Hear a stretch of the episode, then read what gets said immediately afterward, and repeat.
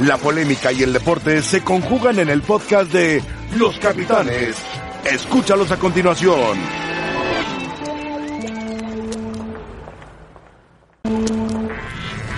Hola, ¿qué tal? Buenas tardes, bienvenidos a Los Capitanes. Aquí estamos como siempre, hoy 29 de enero, ya la parte final de el primer mes del año. Rafa, ¿cómo estás? Muy bien. ¿Qué Paco tal? Gabriel, Roberto. Moscuco, saludos. Buenas tardes. Se nos va Roberto, se va San Luis. No, falta mucho. Bueno, para, para el fin de semana, el viernes, el viernes, el viernes. Pero, ¿qué cosas, no? Tengo aquí un informe de la América y creo que tenemos en la línea telefónica al doctor Meraz, ¿no? Doctor Meraz, ¿cómo estás? Hola, buenas tardes José Ramón y compañeros de ahí de la mesa de los capitanes, muy bien. A ver, platícame, ¿qué, qué problema tiene Castillo, Nicolás Castillo, una vez más? Pues mira, Nicolás Castillo se acaba de reportar que tiene una ruptura de un músculo que está en el muslo que se llama recto femoral, es uno de los músculos del cuádriceps. Y ah, este tipo de lesiones normalmente a veces lo puedes manejar de manera conservadora, sin cirugía, pero en este caso se va a operar. Es decir, que la lesión es bastante grande y si ese, si ese tendón de ese músculo, que puede ser una ruptura tanto a nivel de cerca de la cadera o cerca de la rodilla, eh, si es muy muy grande la ruptura, se tiene que reparar eso. Yo de las lesiones que me acuerdo parecidas, hace poco creo que fue la de, de si no mal recuerdo, eh, y son lesiones que si no se reparan quirúrgicamente, eh, pues definitivamente esto se, se prolonga por muchísimo tiempo. Ahora lo que me llama la atención, no sé si se acuerdan, él ya había reportado que se sentía eh, que había tenido un problema muscular y que andaba por ahí en Cancún. Normalmente este tipo de lesiones vienen por una sobrecarga muscular indirecta. Desde, desde hace ya muchas semanas y meses yo he estado mucho con el, el problema de que quién debe atender este tipo de jugadores cuando pasan estas lesiones. Y el diagnóstico de primer contacto es clave. Un médico del deporte normalmente dice, eh, ah, no, es una lesión muscular, hay que descansarlo un rato. Un traumatólogo dice, no, hay que revisarlo y para estar seguro voy a hacer una resonancia. Desgraciadamente aquí las resonancias se le hacen ya después que se vuelve a lesionar y es donde toman la decisión quirúrgica. ¿Y cuánto tiempo de recuperación tendrá? Pues en promedio de seis a ocho semanas. Depende mucho del jugador. Jugadores más jóvenes se recuperan más rápido, jugadores de mediana edad pues se tardan un poco más. Pero él es el ejemplo clave de una serie desafortunada de eventos. Desde aquella vez del tobillo que apresuraron su, su regreso, no quedó bien, una lesión muscular. Y todo esto es consecuencia de lo mismo. No, que, no piensen que es una lesión aislada. Viene de tratar de poner al jugador al máximo cuando no se le dan los tiempos de recuperación adecuados desde el punto de vista de un traumatólogo deportivo y con todo respeto a lo que opinen los médicos del deporte. Perfecto, entonces durará más o menos dos meses de recuperación, ¿no? Sí, más o menos. Se puede tardar un poquito más, un poquito menos, ya dependerá de cómo evolucione. Cada jugador es diferente. Y el tamaño de la lesión. Y el tamaño de la lesión, ¿no? Sí, la lesión es bastante grande. Yo, el- por lo que veo en el comunicado de la América, es una lesión por lo menos grado 3, es decir, una ruptura más allá del 50% del, del grosor del tendón del músculo. Entonces, eso se tiene que reparar al 100% con cirugía. Bueno, pues es un jugador que se ha lesionado constantemente. ¿Eso es producto de, de qué? ¿De su alimentación, su trabajo, los doctores? ¿Qué es? Eh, en mi opinión muy personal, creo que es cuestión de no, no tratar de ver al jugador, eh, o sea, no, no se está viendo al jugador eh, de manera de cuidar la integridad física del jugador, sino que lo vemos como, como un número más. Eh, en general, la mayoría de los equipos, y no estoy hablando solamente de México, pasa también en Europa, Estados Unidos, que eh, se, estos jugadores se subestima la lesión. Esa es la palabra clave, subestimar la lesión. Si uno no subestimara la lesión y lo, a todo mundo se explorara, por ejemplo, cuando ya él reportó que tenía una molestia muscular, inmediatamente revisarlo eh, y no solamente por el médico del deporte, porque ahí hay conflicto de intereses, ahí lo que quieren es sacar rápido al jugador para que esté listo y ese no es la postura que debemos de tener si queremos cuidar al jugador. Creo que ahí lo que se tiene que pasar al segundo nivel es, si no tienen traumatólogo en cancha o en el equipo, llevarlo con un traumatólogo con experiencia en lesiones deportivas y revisarlo y decir, ¿sabes qué? No es un desgarro simple, una sobrecarga, esto puede ser una ruptura o puede predisponer una ruptura. Vamos a hacer la resonancia magnética y de ahí tomamos una decisión en grupo. Eso no se hace y ahí está el problema. Pero pues el señor Bonilla que dice que nuestra liga es de las mejores cinco administrativamente no ha puesto orden y decir, ¿sabe qué? Se necesita un traumatólogo en cancha. Porque ya por lo menos se tiene la visión del médico del deporte y también la visión de un traumatólogo en pro de ayudar al jugador, no que uno venga a desplazar al otro, es crear una sinergia en pos del bien del jugador. Muy bien, doctor Gerardo Meraz, enterado como siempre. Gracias. Un abrazo. Un abrazo, Gerardo. Bueno, doctor Meraz está muy enterado, es, es traumatólogo y sabe perfectamente lo que pasa, ¿no? Toda la información que dio, de acuerdo a la lesión que tiene, me parece muy, muy atinada. Ahora, haciendo un poco de memoria, las lesiones de Castillo vinieron por un problema en el tobillo. Sí. O sea, nada que ver con este tipo de lesión. Es muy diferente tener una lesión muscular a tener una lesión que lo llevó después de dos intentos de rehabilitación, que volvió al fútbol, ustedes lo recordarán, terminó operándose en España. Luego vino a México, continuó su carrera, que fue me parece que el mejor momento que vivió en, este con Pumas. con Pumas y luego de ahí se va al Benfica y en Benfica tiene otra lesión pero es muscular. O sea sí se le han venido juntando pues qué diría yo como unas cuatro o cinco lesiones la, fractura.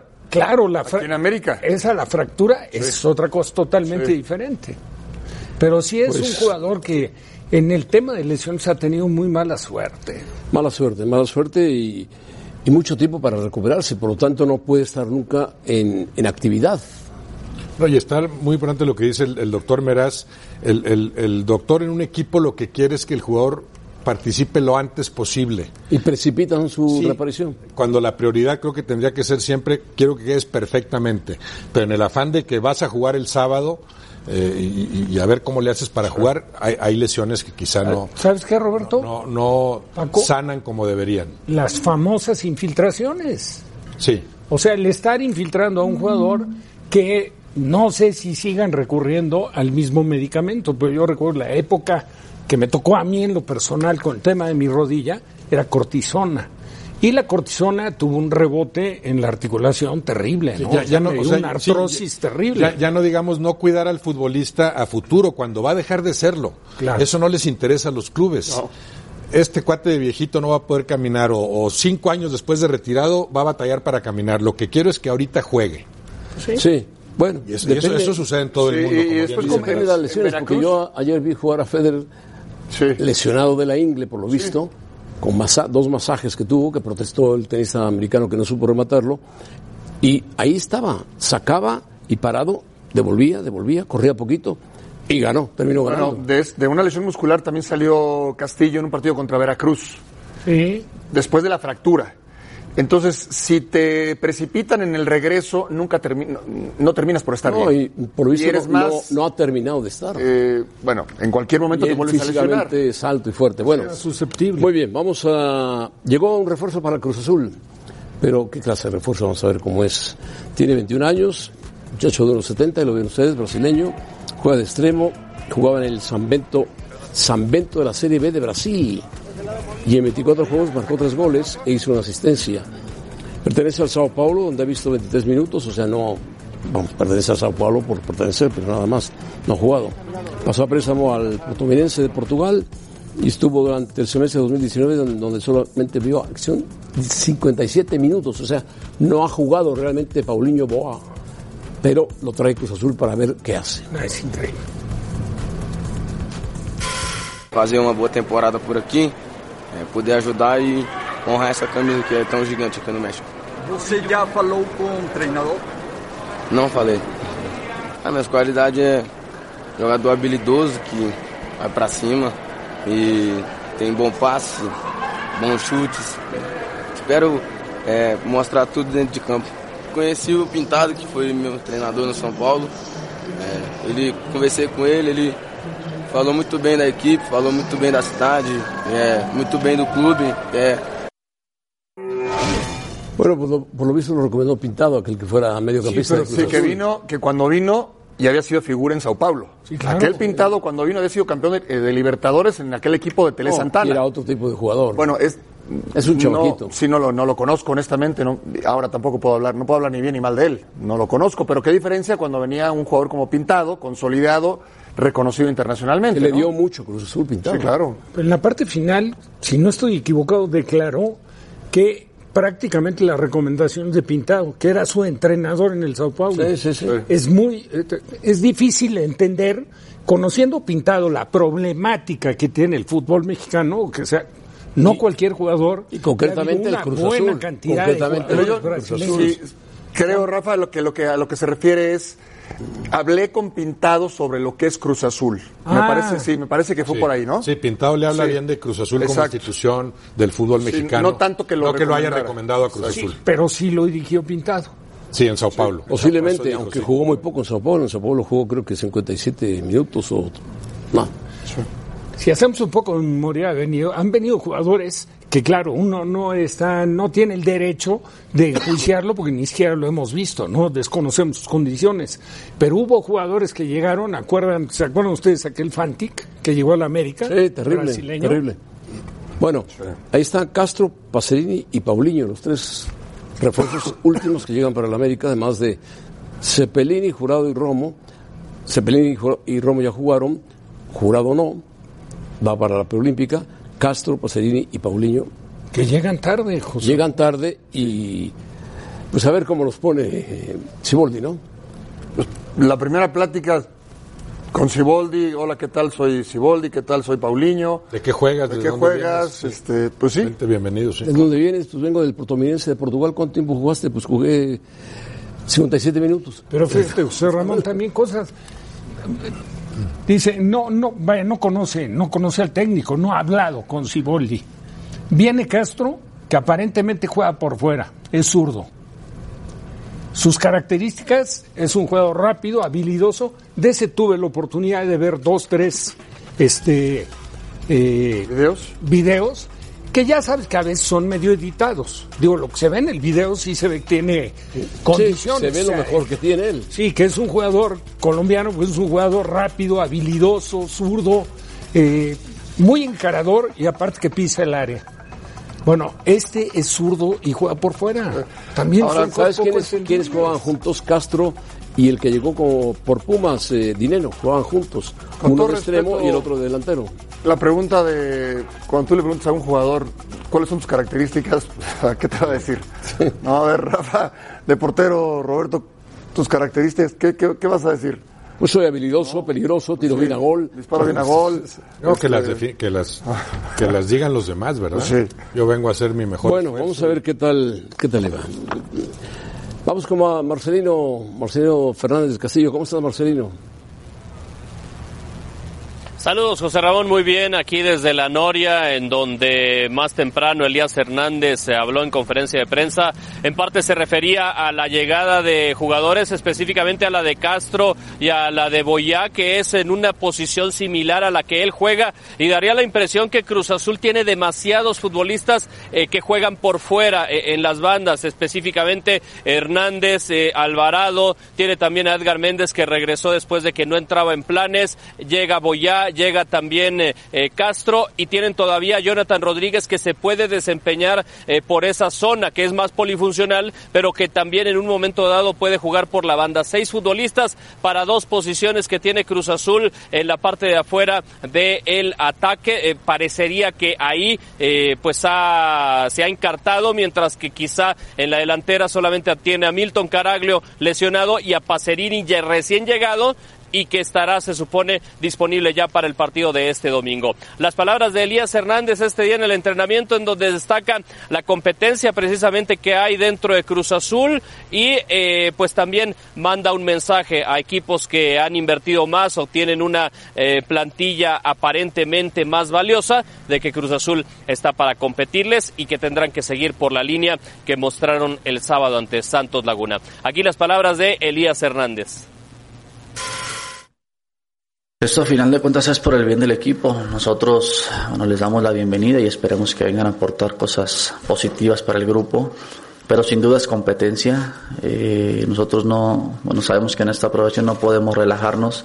Siempre hay refuerzos eh, y si no hay refuerzos siempre viene gente de la cantera este, pisando fuerte. Entonces esa es la idea, no tratar de mantener un buen nivel, que esto ayude al equipo.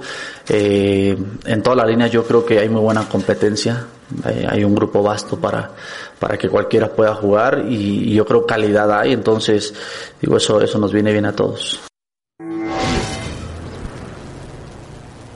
Poya llega con eh, un préstamo de un año a Cruz Azul que le costó 300 mil dólares y una opción de compra de un millón de dólares. Dependerá de lo que haga este año para saber si Cruz Azul hace válida la opción de compra. Y se supone que Pacerini y Castro ya estarían disponibles para el domingo, toda vez que este miércoles tienen su cita para eh, arreglar la visa de trabajo y ya estar eh, con normalidad, con legalidad eh, dentro del país, entrenando y jugando para la máquina.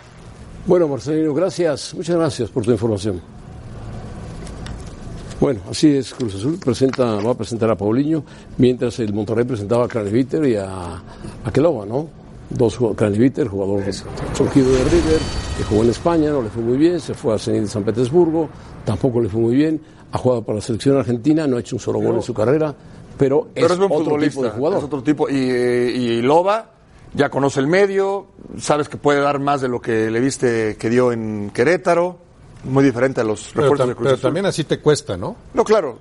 Eh, o sea, yo, yo, entiendo que una figura ya consolidada, eh, que más o menos garantiza, puede ser lo idóneo. Pero, pero también esa mezcla de decir, tener los buenos buscadores para decir, no, no, no, no me contrates a la figura, contrátame al que se va a convertir en figura en México, ¿no? Las grandes inversiones esas son, y, y, y bueno, Reynoso en su momento. O los jugadores Celada, de León, Roberto. Carlos Reynoso, Miguel Ángel Los jugadores Celada. de León, Burbano Celada. y... Eh, Burbano por... Y, y ah, que jugaba Sí, jugaban por fuera. fuera. Jugadores que vienen Loboa, y hacen y Loboa, re- realizan y aquí su Loboa. carrera, ¿no? Sí. Bueno, pues eh, vamos a presentarles una encuesta para todos ustedes. ¿Podría Chivas remontar esta noche en Culiacán? ¿Podrá remontar en Culiacán? Va perdiendo 2 a 1, se enfrenta a Dorados con el aparentemente mismo cuadro, a excepción de JJ Macías, que jugó contra el equipo de Dorados allá en Guadalajara. Regresamos para hablar de las Chivas que ya viajaron, ya están en Culiacán, juegan esta noche a las 9 de la noche, usted lo puede ver por ESPN sin ningún problema.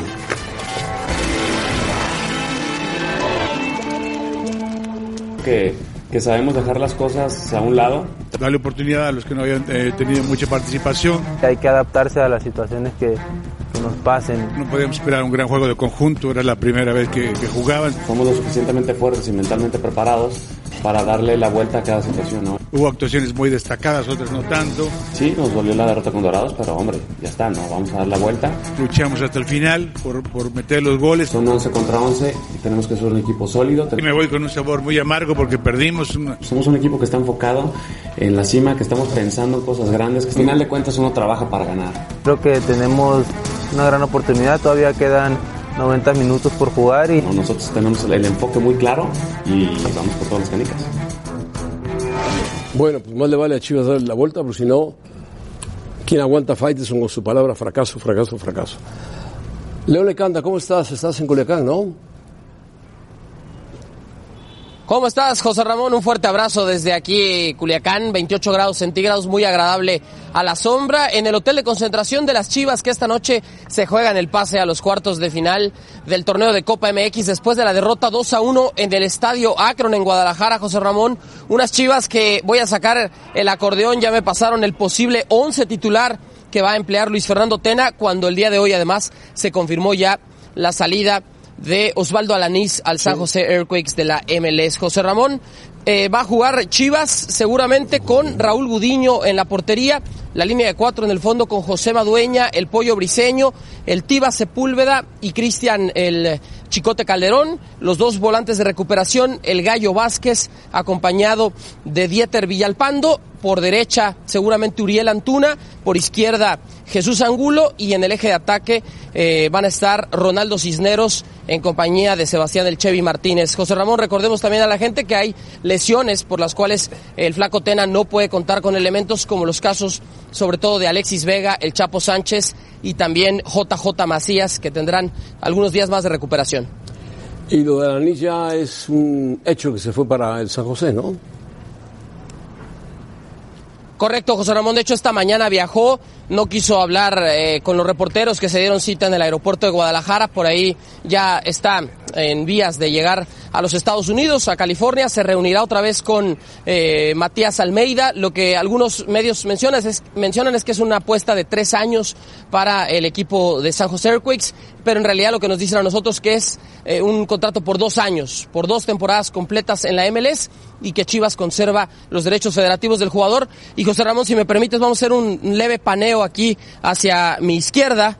Eh, para observar los aficionados de Chivas que están en este momento armando una cascarita aquí literal en el motor lobby del hotel de concentración del rebaño. Los jugadores todavía no han bajado para tomar los alimentos, eh, van a hacerlo un poco más tarde, José Ramón, y desde luego ya todo listo en un estadio que va a estar abarrotado esta noche porque las localidades están agotadas para el Estadio de los Dorados de Culiacán. Bueno, está bien. Juegan bien el fútbol, a ver si sacan por ahí alguna, algún chofis, ¿no? ¿Eh? Seguramente sí, José Ramón, los Dorados de Sinaloa, porque después la gente va a decir, oigan, es de todo el estado, es cierto, el equipo es Dorados de Sinaloa. y también una efervescencia mucha gente de Chivas, José Ramón. Yo te puedo decir que esta noche habrá más afición rojiblanca que local eh, y sobre todo porque muchísimas personas están haciendo el guardadito para el juego 6 de la serie final en la Liga Mexicana del Pacífico entre los Ah. Venados de Mazatlán y los Tomateros de Culiacán. León. 3 a 2 la serie en este momento a favor del equipo de Culiacán. Y ojo, mañana se puede coronar campeón Tomateros. León, pero diles a los aficionados de Chivas que las porterías tienen que ser más chiquitas, coladeritas, más, más, más, más chicas las porterías. Que pongan Sí, están, mira, te la, voy, te la voy a mostrar otra vez, Paco. Están, están, están amplias las porterías, sobre todo en un 3 contra 3. Ah, hay reta, hay reta, pero sí, ahí vemos las mochilas escolares. Seguramente estos chicos eh, se fueron de pinta, no quiero acusarlos con sus familias. Eh, también la realidad es que hay un equipo de seis personas de Chivas TV que están siguiendo al rebaño a todos lados, están haciendo obviamente todas las filmaciones correspondientes y esto saldrá seguramente en todo el contenido exclusivo del Club Guadalajara. Muy bien, León, gracias, muchas gracias. León Lecanda desde Culiacán, hoy juegan las Chivas contra los Dorados, van perdiendo 2, a 1. Por lo tanto, el equipo de Chivas tiene que salir a jugar con todo, por lo menos meter un gol para empatar e irse a penales, por lo menos. Oye, extraña en la alineación que no esté Oribe. ¿eh? Juega Pues un chico Ori- Martínez que El creo Chevy, que el debuta. Chevy, el Chevy Martínez es muy lo- joven, por- muy, muy bueno, joven, muy bueno, muy bueno. los minutos de los jóvenes, ¿no? Así es. Sí, Oribe parece no ser titular ahorita ni en la Liga ni en la Copa. Este es el, el cuadro de la Copa. Sí. Así lo El cuadro ha de la utilizado Copa, sí. Luis Fernando, que al principio del torneo pensarías que este estaría muy cercano al cuadro idóneo para Sí. la Liga. Sí. Pero Luis Fernando ha hecho bien en, en respetarles el puesto a los que terminaron. Aquí el único que, los únicos que repiten Macías. Sepúlveda, el Tiba. Sí. Gudiño. eh, Ah, no, bueno, de, Gudiño de en la liga, de la liga. Y Antuna, ¿no? Antuna. Antuna y Calderón un poco. ¿no? Pero digo de los que iniciaron. Ah, de los que iniciaron. iniciaron. Nada Bueno. más Antuna ahí. Eh, nuestros compañeros de Fútbol Picante de Mediodía entrevistaron a Matías Almeida. Escuchemos algo de lo que dijo Matías Almeida. Sí, realmente estoy muy feliz. Eh, he tratado de traer Osvaldo anteriormente, no se pudo. Eh, estoy muy agradecido con Chivas porque ha permitido, digamos, que Osvaldo pueda ser parte de San José. Eh, bueno, esperemos que Osvaldo eh, pueda realizarse futbolísticamente y pueda exprimirse al máximo como estuve acostumbrado a verlo. Es como que arranca nuevamente a la par de sus compañeros. Tengo una ventaja que lo conozco mucho, Osvaldo, lo conozco como persona, lo conozco como jugador. Eh, el tiempo que tuve posibilidad de dirigirlos eh, rindió muy bien y confío mucho en él. Como le dije, por eso he intentado siempre poder traerlo. Confío mucho en él. eh, es un gran profesional Y bueno, el campeonato nuestro es largo, así que la idea es que él tome su ritmo rápidamente, al igual que sus compañeros, y, y que pueda lograr expresar todo aquello que tiene eh, dentro como futbolista. Bueno, pues Osvaldo Ruiz es un trotamundos del Guadalajara. Ha estado en Guadalajara, ha salido rumbo a España, regresó. Getafe, Getafe, Oviedo. Getafe, Oviedo, no jugó en el Getafe. Y estuvo en Torreón. Estuvo en Torreón Tantos y ahora regresó a. Chivas, no jugó tampoco mucho en Chivas y ahora va al San José pedido por Almeida. Paradójicamente por Almeida, porque creo que Almeida tiene que ver con el inicio de, del declive de Alanís, ¿no? Cu- Cuando eh, le faltan seis meses de contrato y Almeida dice aquí no va a jugar, cuando reglamentariamente tenías todavía seis meses para jugar y tenía capacidad para hacerlo, me da la impresión de que ahí Almeida se puso del lado de la directiva cuando Alanís estaba tratando de defender sus derechos. Esa inactividad del último torneo antes de irse a Europa creo que marcó el inicio de un declive de Alanís que aún así todavía tiene mucho que ofrecer. ¿no? Se le fue el Mundial. Sí. Sí, y en palabras de Almeida, En, en el recorte final, él quedó fuera. Pero Palabras de Almeida. se expresa muy bien de él. Sí, eh, y en palabras de Almeida, se, se arrepintió, se arrepentía de, de- de lo que hizo porque eh, claramente se puso del lado de la directiva. Al separarlo, al presionarlo para que renovara un contrato, no lo llevó a, la pretemporada, en fin. Eh, ahora, Matías lo ponía de titular y se ve que es un jugador que le llena el ojo, porque creo que Alanis tiene condiciones, es una muy buena persona y me parece que es un buen futbolista. Bueno, pues ojalá le vaya bien en San José, ¿no? Es un buen refuerzo para la liga de la MLS. Se va otro mexicano más a, a la MLS. Nos lo están quitando, José Ramón. Nos lo están quitando. Cuidado, ¿eh? Cualquier día se llevan a Uribe Peralta. Vamos a pausa y volvemos. Kobe Bryant, lo último de este legendario, maravilloso jugador de básquetbol. El mundo del deporte permanece de luto tras la muerte de uno de los mejores deportistas que ha pisado la duela en la historia. Kobe Bryant falleció el pasado domingo en un accidente aéreo y las redes sociales siguen conmocionadas con la noticia de Black Mamba. Personajes como el Shaq, Kareem Abdul-Jabbar, Magic Johnson, Bill Russell, Manu Ginóbili y Barack Obama, entre otros, expresaron sus condolencias ante la partida del ex basquetbolista a sus 41 años de edad. Además, figuras como Nadal y Tiger dedicaron algunas palabras para el dos veces medallista olímpico. it's a shocker to everyone. Um, un- un- unbelievably sad, and um, one of the more tragic days that uh, I think. Well, for me, it's just, the reality is kind of sitting in because um, I was just told probably about you know five minutes ago. He he have been one of the greatest sportsmen uh, in the history. So uh, yeah, just uh, he deserves a round of big applause. Um yeah. El legado de Bryant quedará marcado para siempre por haber sido uno de los más grandes en la historia de la liga y por haber impactado a millones de personas con esa determinación que lo caracterizó a lo largo de su carrera.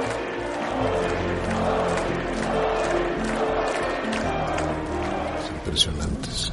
Bueno, una carta de Lebron a Cobb. Cada vez que intento escribir, empiezo a llorar pensando en ti y en Gigi. Escuché tu voz el domingo por la mañana antes de dejar Philly para regresar a Los Ángeles o Filadelfia. No pensé ni un millón de años que sería nuestra última conversación. Estoy devastado. Te amo, hermano mayor. Continuaré con tu legado. Significas mucho para mí, para todos, especialmente para la nación Laker. Por favor, dame la fuerza desde los cielos y cuídame. LeBron, otro gran jugador de básquetbol de la década, bueno, de Johnson, Jordan, eh, Kobe Bryant. De la siguiente generación, ¿no? De, de, de, de, de todos Es esos. otra generación diferente a la calidad que tenían Jordan y Kobe Bryant, ¿no? Pues LeBron más- acababa de rebasar a. Kobe Bryant, ¿no? La semana pasada. Imagínate, dos Sí, en puntos, Lo acaba de rebasar. En, en anotaciones. Un día antes, creo que el sábado lo rebasó. Por cierto, dice que, le- que el helicóptero no llevaba caja negra, porque todo el mundo preguntó por la caja negra, porque no se requiere para este tipo de vuelos. Además, indicaron que todavía los médicos forenses se encuentran trabajando en la zona del accidente para poder identificar los cuerpos. Bernardo y Katia están en Los Ángeles, eh, ahí en el Staples Center, que está pegadito a, a donde están las ESPN. oficinas, el edificio de ESPN de Los Ángeles, y nos pueden informar de lo que está pasando justamente en el Staples Center. Gracias, José Ramón. Aquí seguimos a las afueras del Staples Center, donde la gente continúa llegando. Ya eh, quitaron las vallas que el día de ayer estaban mientras desmontaban todo lo que habían utilizado durante la ceremonia de los Grammys, la entrega de los premios Bernie, y ahora hay más altares enfrente de Staples Center después de que abrieran estas vallas. Comenzaron con dos lonas donde los aficionados podían dejarle mensajes a Kobe Bryant. Bueno, ya eran, estaban tan llenas y habían escrito tanto que han puesto cinco lonas más para que los aficionados puedan seguir dejando sus mensajes y rindiendo homenaje. Sí, y también el equipo de los Lakers va a rendir homenaje precisamente a Kobe Bryant en su memoria, lo que logró eh, con esta franquicia. Y están platicando todavía con la familia, porque los Lakers han dejado todo en manos de Vanessa Bryant, la esposa de Kobe, para que ella tome la determinación de cuál va a ser el próximo paso en cuanto a la misa eh, fúnebre. Y una vez que todo eso ocurra, se anticipa que para el 11 de febrero la gente de Staples Center está pudiendo buscar una fecha para hacerle un servicio memorial a Kobe Bryant aquí en el Staples Center. Por lo pronto, Los Ángeles Lakers retomarán actividad. El día de mañana van a estar recibiendo a los medios de comunicación en su entrenamiento en el segundo California y aún el siguiente juego en el calendario programado sería el día viernes cuando aquí mismo reciban a los Portland Trail Blazers. José Ramón, regreso con ustedes. Muy bien, Katia y Bernie. Bernardo Osuna. Bueno, vamos a ver qué pasa. La, la mujer de Kobe. De Kobe Bryant debe tener dos problemas gravísimos. El marido y la hija. Sí, pero bueno. Perdió de golpe a su esposo, a su segunda hija. Se desbarató la familia, lamentablemente. Tiene dos hijas más, tres hijas más. Tenía cuatro hijas Kobe Bryant, pero pues ha sido un golpe terrible, durísimo para ella. Bueno, vamos a pausa y volvemos. Hay que recordar que es la semana del Super Bowl y está el Super Bowl en camino en Miami.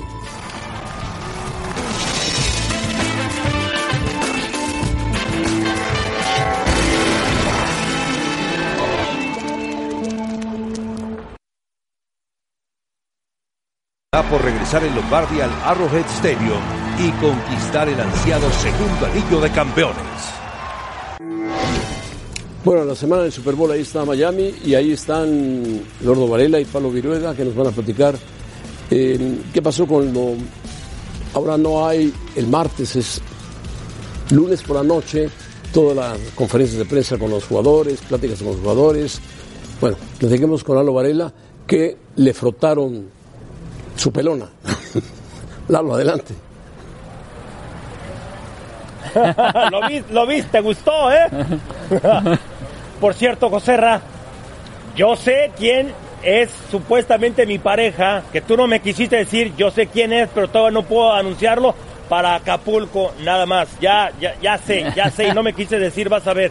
Oye, Pablo, y fue excelente idea, ¿no? Desde hace ya algunos años que la NFL haga lo del Opening Night en lunes, todo un show, todo un espectáculo, y lo que me gustó más para em, empezar no es lo relajado que está el equipo de Kansas City, sobre todo Andy Reid, ¿no? Con esa playera, camiseta tipo hawaiana, ¿no? Sí, yo creo que los dos equipos ya entienden y van comprendiendo lo que es el Opening Night. Es empezar a vivir la semana del Super Bowl y conforme se va acercando el día del juego, enfocarse en el partido. Es el primer contacto que tienen con eh, miles de espectadores, miles de medios de comunicación, están abiertos a cualquier pregunta. El día de ayer fue muy distinto al de otros porque estaba la, el, el recuerdo y obviamente sigue todavía el tema de Kobe Bryant, un minuto de silencio antes de que iniciara el Opening Night. Varias preguntas, por ejemplo, a Richard Sherman.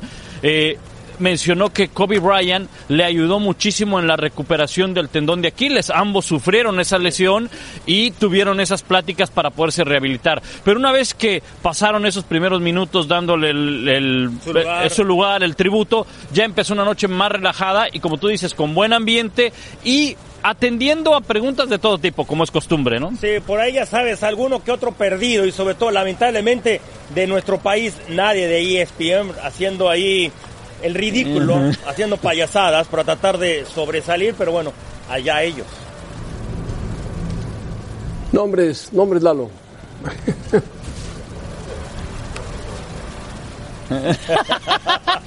ya sabe, la gente ya sabe quiénes Ya sabe. disfrazados, haciendo preguntas que no venían al lugar. eh. Sí, No te caen bien a ti, José Ramón. No te han caído bien, de- de- de- no te han caído bien desde hace tiempo. Ah, bueno, ya, entonces ya, ya imagino quiénes son. Bueno, platíquenos, eh, ¿sigue pensando Lalo Varela que Mahomes es el mm, mejor atleta de todos los tiempos? Ah, espérame, espérame. Yo dije el mejor atleta en este momento, mejor que tu Messi y mejor que tu Cristiano Ronaldo. No hay duda, porque puede lanzar, puede correr, puede leer defensivas, lo- lo- puede manipular desde la bolsa de protección y del otro lado, y del otro lado, perdón, Joserra, a Jimmy Garoppolo no le dan el lugar donde tiene que estar, creo yo, Pablo. Llega en su primer año, habían perdido creo que siete consecutivos, ganas los últimos cinco para cerrar. El año pasado se va por la lesión en la rodilla y un año después los tiene en el Super Bowl. O sea, los dos quarterbacks son de primer nivel. Está más avanzado Mahomes, pero Jimmy está también arriba, creo yo. Yo, yo creo que más avanzado sí, pero también tiene mayores eh, cualidades o más o, o- o más argumentos. Eh, o es, un, es un jugador mucho más peligroso. Jimmy Garoppolo no vas a esperar a que extienda la bolsa, corra como lo hace Patrick Mahomes, pero estoy de acuerdo. Para mí, Jimmy Garoppolo es un quarterback que sabe lanzar. A ver, por algo Bill Belichick lo tomó y dijo este va a ser el suplente de Tom Brady. Se lo llevaron, lo cambiaron a, a San Francisco. Lo que pasa es que si te está funcionando el juego terrestre, como para qué ponerlo a lanzar, ¿no? Si te está funcionando un planteamiento en el fútbol soccer, ¿para qué variarlo, José Ramón? ¿No? O sea, es como si quieres poner a Messi de delantero, de, de- de- de centro delantero, ¿no? O sea, te funciona en una posición donde puede crear juego. ¿no? De acuerdo. Insisten con Messi y Cristiano. Yo no sé si Mahomes puede saltar lo que salta Cristiano Ronaldo para rematar de cabeza. Jamás, jamás, jamás. Imposible. Sí, Lalo. Porque no lo necesita José Ramón, tiene otros que salten por él, ¿no? Ya lo Oye, por ver a Messi jugar de coreback. Lalo, Acá no se fingen lesiones. tu estrella Federer sacó siete, siete match point el día de ayer, ¿eh? Casi. Joserra, no es mi jugador, no es mi jugador. No insistas en eso. Ganó el lo, lo que importa es ganar. Lo que sí te digo es, la final, la final no sé quién la va a jugar, ¿eh? Porque los, los, los cuatro que están ahí, híjole, yo creo que Djokovic le debería de ganar a Federer. Sí, y, y en este mini cronómetro que están teniendo, yo tampoco no sé quién vaya a ganar la final, José Ramón, pero Kansas City sí va a ganar el Super Bowl. Ahí está, ya ves, ya ves. Bueno, para que no se ponga celoso Pablito Viruega, le vamos a hacer una pregunta, pero ya mejor lo dejamos. Y Lalo, eh, te, te quedó brillante la cabeza, brillante la cabeza, ¿eh? No se trata de eso, que sea brillante mi participación. Eh, de eso se trata, pero quedó lustró, bueno, te lustraron perfectamente la mascota. ¿De dónde era? ¿De San Francisco? Sí, era Wolfie. Fue directamente, le dijeron, ahí hay un pelón que necesita un poco de lustre. Y me volvió la cabeza, la verdad. Te la voleo, sí. ¿Qué le voy a hacer? Pásela bien en Miami, se ve que la están pasando bien, aunque de traje y corbata en Miami, bueno, pues como que no se ve bien, pero ustedes son tipos decentes, serios y no los fantoches que me dijiste. Bueno, vámonos, gracias. Y Brian. Robbie y su hija. Y el otro partido fue muy curioso. Federer de repente se lesiona la ingle, eh, empieza a jugar parado y el, el americano Sandin, que es número 100 del mundo, juega muy bien, tipo raro, que estaba con un servicio estaba en Australia, ¿eh? porque su vestimenta era australiana totalmente. Tenía muy buen servicio, pero Federer, a pesar de que ya no corría mucho, jugaba parado, a base del servicio y de algunas devoluciones, terminó ganándole y se quitó siete match point Roger Federer.